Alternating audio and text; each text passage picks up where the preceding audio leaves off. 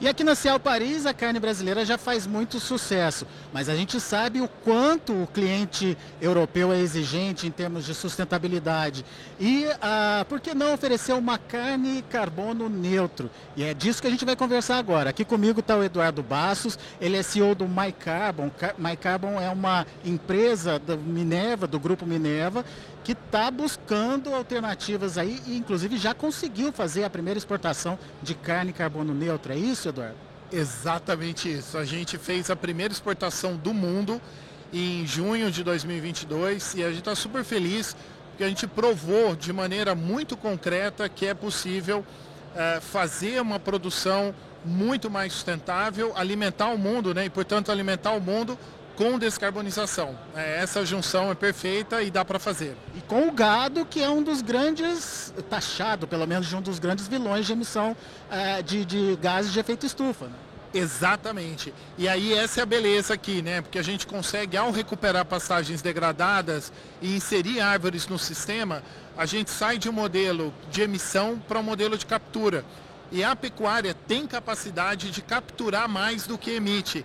E aí que está o, o, o grande, a grande oportunidade do mercado. O mercado demanda isso e, claro, tem um esforço enorme agora para trabalhar junto com os pecuaristas para apoiar nessa conversão e do outro lado com os clientes para que demandem mais esse tipo de carne. Você já deu algumas dicas de como chegar nessa carne carbono neutro, mas para produtor que está ouvindo a gente agora, como que começa esse processo? O que, que ele tem que ter na cabeça? Olha, as duas principais fontes de emissão hoje da pecuária estão ligadas à degradação de pastagem e à parte de emissão entérica, né, de emissão de metano entérico. Uh, nas duas, a principal estratégia aqui está ligada à nutrição. Então, é recuperar o pasto. Um pasto melhor manejado, ele pode chegar a, a reduzir mais de 50% as emissões do animal.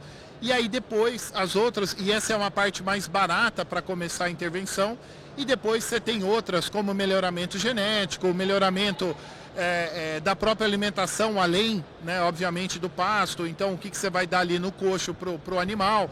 E também uma estratégia aí que pode ser incluída de floresta.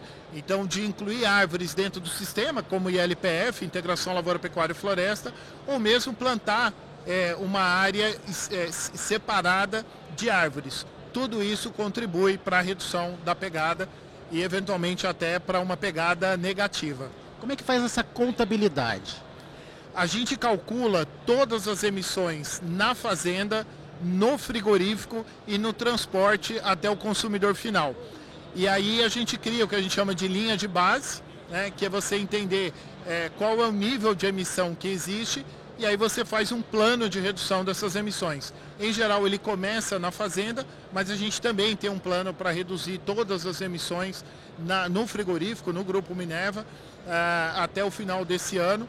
E aí, os da fazenda, uh, pelo menos até 2035, zerar toda essa conta. E essa contabilidade ela está nos detalhes, o que, que vocês observam, é, emissão de gás carbônico por um, uma máquina, enfim, aonde que está esse estoque de, de, carbono?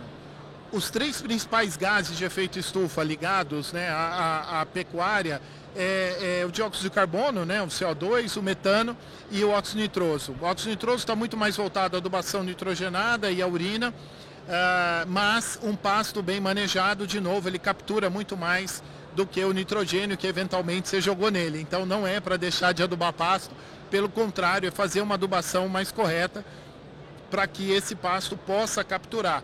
O carbono que a gente estoca no solo, ele vem principalmente de raiz. E raiz depende muito da parte aérea. Então, é, um pasto muito bem manejado, ele tem essa capacidade de capturar é, mais carbono do que o animal emite. Claro que tem um, um limite é, é, de unidade animal por hectare, e aí quanto mais unidades animais, mais intervenções a gente tem que fazer. Mas o que a gente faz é isso, né? A gente mede as emissões do animal, as emissões no campo, durante todo o processo produtivo, as emissões na indústria, então seja da refrigeração, né, que gasta muita energia é, para refrigerar e para transportar carne em quase todo lugar do mundo, e o Brasil como um dos maiores exportadores do planeta Terra, a gente tem que vender cadeia de frio. Né? Vai num container refrigerado, tem um consumo muito alto de energia. Mas, de novo, todas essa, essas emissões elas são contabilizadas e elas são depois é, mitigadas, ou seja, a gente compensa todas essas emissões preferencialmente no nível da fazenda e se não for possível, a gente compra carbono no mercado para compensar essas emissões. Daí, Eduardo, você estava me explicando é, como vocês fizeram é, o trabalho que foi feito para fazer essa primeira exportação da carne carbono neutro. Como é que a fazenda é, modificou? Nós começamos com 10 fazendas e o que a gente fez foi, criou essa linha de base em torno de 28 toneladas por tonelada de carne produzida.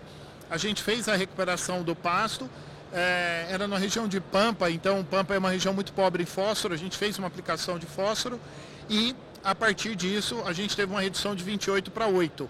Plantamos eucalipto num pedaço da fazenda, dessas 10 fazendas, e aí zeramos essa emissão.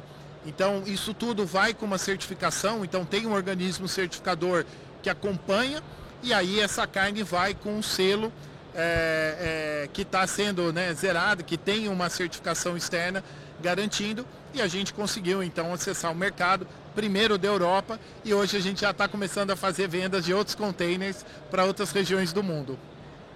Produtor que está ouvindo a gente, pecuarista que está ouvindo a gente, deve estar tá pensando, ah, é mais trabalho para se fazer na fazenda ele de alguma forma tem algum retorno? É, a questão da sustentabilidade hoje é um diferencial é, que chega a, a, a, acontecer no bolso dele? Sim, o ponto talvez mais relevante dessa, dessa conversa nossa é que a agenda de carbono é uma agenda de construção de matéria orgânica no solo. E construção de matéria orgânica no solo é aumento de produtividade. Nessas 10 fazendas que nós começamos, a gente elevou a produtividade média de 100 quilos por hectare ano para 150. 50 quilos por ano é mais do que o dinheiro do carbono. Então o carbono, na verdade, ele vem como um extra, que é super importante, é bacana, mas na verdade a essência aqui está em aumentar a produtividade. E para mim esse é um grande ganho que esse projeto tem, porque a gente está falando aqui no final do dia de melhorar a produção de comida por hectare, né, para ajudar a alimentar o mundo, aumenta a renda do produtor, mas também a gente está capturando carbono que o mundo tanto precisa. Então é um, é um ganha, ganha, ganha. Ganha o produtor, ganha a sociedade, ganha todos os atores que estão aí nessa cadeia. Então vamos entender o outro lado do consumidor. Ele está disposto a pagar mais por essa carne sustentável? Sim, uma parte dos consumidores estão. É, é importante lembrar, né? A gente está ainda no meio de uma crise, é, é, enfim, guerra, Covid na China, que ainda tem um impacto grande. Uh, mas o que a gente viu foi no mercado europeu, né, como você bem comentou, é um mercado que já demanda isso há algum tempo. E o carbono é uma forma muito óbvia de tangibilizar essa conversa de sustentabilidade. Né? Sustentabilidade muitas vezes parece alguma coisa etérea, né? que você não consegue tocar. E o carbono é isso, o carbono é um certificado que vai junto com a carne e quando o consumidor no supermercado ou no restaurante na Europa ou no Oriente Médio ou em qualquer lugar do mundo vai comprar a sua carne e fala, poxa, eu tenho opção de comprar uma carne é, que está zerada em carbono, é, a gente vê que sim, uma parte dos consumidores já tem esse interesse e por isso a gente está investindo cada vez mais nesse projeto. Qual o potencial desse mercado? Esse mercado ele tem acompanhado, por enquanto, está muito próximo do mercado de orgânico, então ainda é um mercado de nicho, mas a gente vê esse mercado é, é, crescendo bastante. A gente está bastante otimista aí é, em ter no futuro pelo menos um terço das nossas vendas ligadas à carne carbono zero.